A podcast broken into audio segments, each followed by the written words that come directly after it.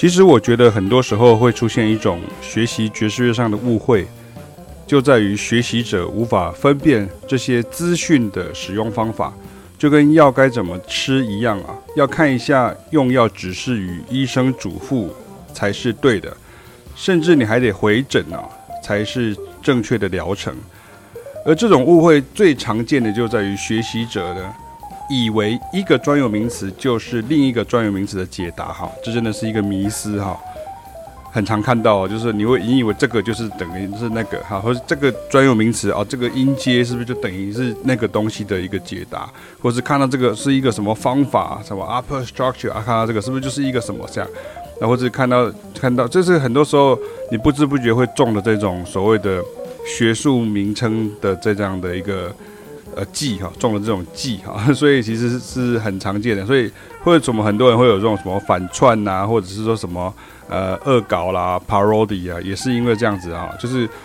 假装正经，然后这个时候真的就会有人上当这样哈，这个时候好笑的地方就会出现在这里这样。可是奇怪，在爵士乐学习里面也很多会有像这样的状况哦，以为一个专有名词就是另一个专有名词的解答。比如像是学会 bebop scale 就可以学会 bebop，对不对？看起来很对，对不对？哈，其实不对，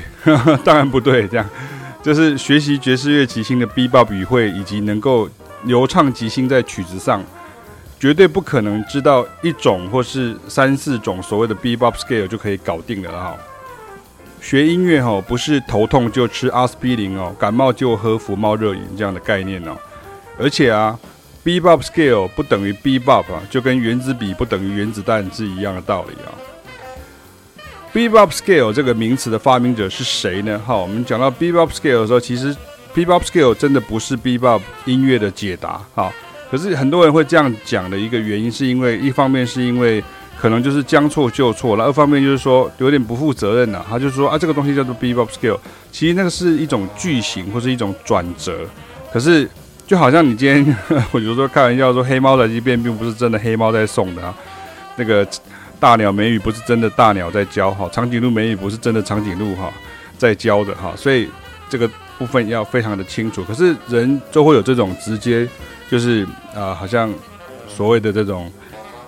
认先入为主的这种感觉。那这个也是常常现在在商业行销上所用的一个手法，所以这个时候你就中计了哈。那回到刚刚讲到 Bebop scale 这个名词的发明者是谁呢？我有跟学员们提到，其实是 David Becker 哈，以及他的学生啊。那我另外一篇文章会特别介绍 David Becker，那我就先讲一下今天这个概念啊。那 David Becker 的学生呢，还有一位是美国爵士乐教材的补教王国哈的负责人啊，叫做 Jamie Ebersole。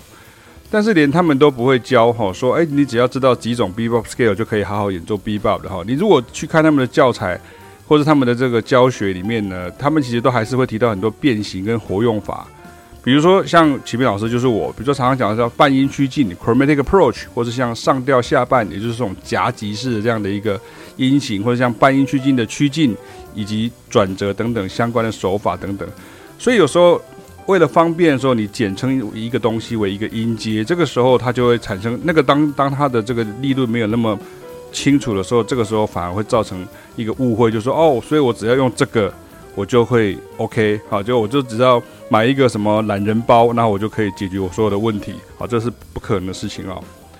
所以我并不觉得说，像网络上有现在网络上比较红，很多是 Barry Harris 啊，因为很多人去呃跟 Barry Harris 学的过程当中，他们得到很多，所以他们现在都等于是一种反馈的概念啊。我并不觉得 Barry Harris 是在打脸谁啊，比如说哦，就是说哦，因为 Barry Harris 常常讲说他不觉得有一种东西叫 Bebop Scale 这样，对啊，我也不觉得啊，对啊，可是我并不觉得我是在打脸谁啊。同样的事情，Barry Harris 也不是在打脸谁，也不是说你在打脸 David Baker 啦，打脸 Jamie Ebersole 啦，打脸那个打脸这个 Jerry Cocker 啊，Jerry Cocker 是另外一位 David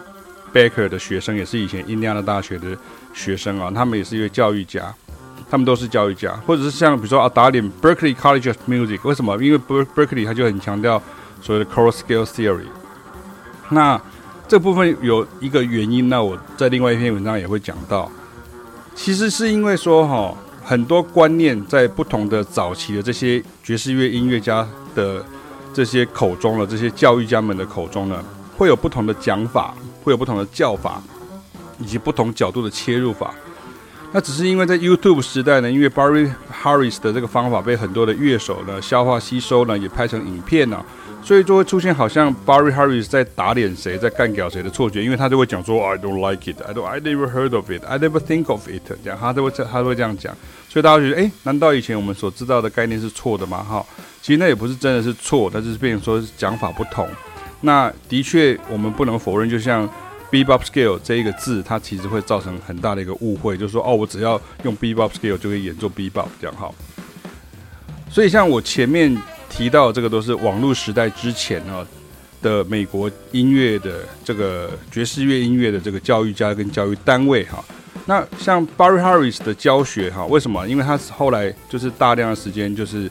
造访欧洲，或者是住在欧洲哈，他等于在美国没有学校啊、任教啊，没有一个可以呃安身之地，然后，那他的教学就在欧洲被保留起来。那后来在这个荷兰皇家音乐院呢，爵士音乐系啊，它位于位于这个海牙哈，那的一位老师，他所收藏已久的家用录影带当中被转档上网哈，然后就叫做 Barry Harris Videos 啊。然后又造成一波学习热潮，啊，这是 YouTube 之后，所以一些知名的爵士乐教育的 YouTuber 啦，像什么 Lars Jansen 啊，哈，这他们都是都是上上过那个呃 YouTuber 学，Lars Jansen 也是我的老师的学生，这样好，就是教过，啊，所以 Barry Harris 或是像我有一位土耳其的一位吉他手的朋友，他以前也是我老师的学生，他也是 Barry Harris 的学生，一样他们都在。都都曾经在 Barry Harris 客座的时候，然后在海牙念过爵士乐，那他们都有上过 Barry Harris 的课啊、大师班啊、讲座啊。那这些人的前一代的爵士音乐家没有在用网络教学，或是在当 YouTuber 的哈。怎么说？因为你想想看，Jamie e b e r s o 有没有在当 YouTuber 啊？然后 Jerry Cocker、甚至像 Jerry Bergonzi 都是比较后来的，才有人帮他们拍影片的啊。那可是像比较早期的时候，像这些 Barry Harris 根本就是没有人会。规划帮他们企划去做哦，可以做 YouTube 这样哈。那他们都是前述这些教育者的学生哈。这些现在这些 YouTuber 很多都是像刚刚讲到 Lars Jansen，或者像我记得有一个英国的一位吉他手，他也是，或者很多很多呃，现在有很多人钢琴手、吉他手、萨克斯风手都有上过 Barry Harris 的大师班这样哈。然后甚至他们就很早就踏入乐坛了哈，就是。整个是在实战中成长，就不是说 OK，我是什么系统，我是什么系统了。那我其实我觉得也蛮好笑，就是说如果大家都一直在讲说这个是什么是系统，什么系统，什么系统，我也觉得很好笑。那 Barry Harris 的这个原始影片的拍摄者呢，是我老师 John Rocco 的同事的爵士音乐家的 Franz Elson 啊。那 John Rocco 的身影跟声音呢，我的老师是美国纽约来的人，哈，他是呃 New Haven Connecticut 康涅狄克州 New Haven 这样哈。那 John Rocco 老师的身影跟声音也出现在多部的原始影片当中啊。我记得以前在学校的时候就有问过 John Rocco，我是在布鲁塞尔皇家音乐院哈，他是在这边是客座哈，就是兼任的。然后就是 John Rocco 老师，我就问他说：“哎，那个 Barry Harris 的讲法大概是怎么样？”然后他那时候就很笃定跟我讲说：“这个其实是我们一起想出来的一个方法啦，不是他发明的啦。”啊，这样子讲并没有贬低 Barry Harris 的意思，而是说。其实这些方法，他们老一辈的人都会用，这样哈。那因为当时没有 YouTube，那只有英文的 Keyboard 杂志哈会刊载专题文章，那没有 YouTube 这种东西嘛哈。所以像我的老师，像 Barry Harris 讲这些方法，其实你说整理成一套方法，可是对我来讲，其实我在老师教我那几年内，我是逐渐的，他有直接就教我比较完整的想法跟练法，不是说好像就是前面提到说只有几种 Bebop Scale 这样而已哈。总之呢，这这篇要跟大家讲的事情是，不管是什么系统哈，有效的系统才是好的系统。而爵士乐即兴的 Bebop 语汇呢，以及能够流畅即兴在曲子上呢，绝对不可能知道一种或是三四种所谓的 Bebop 音阶就可以搞定的。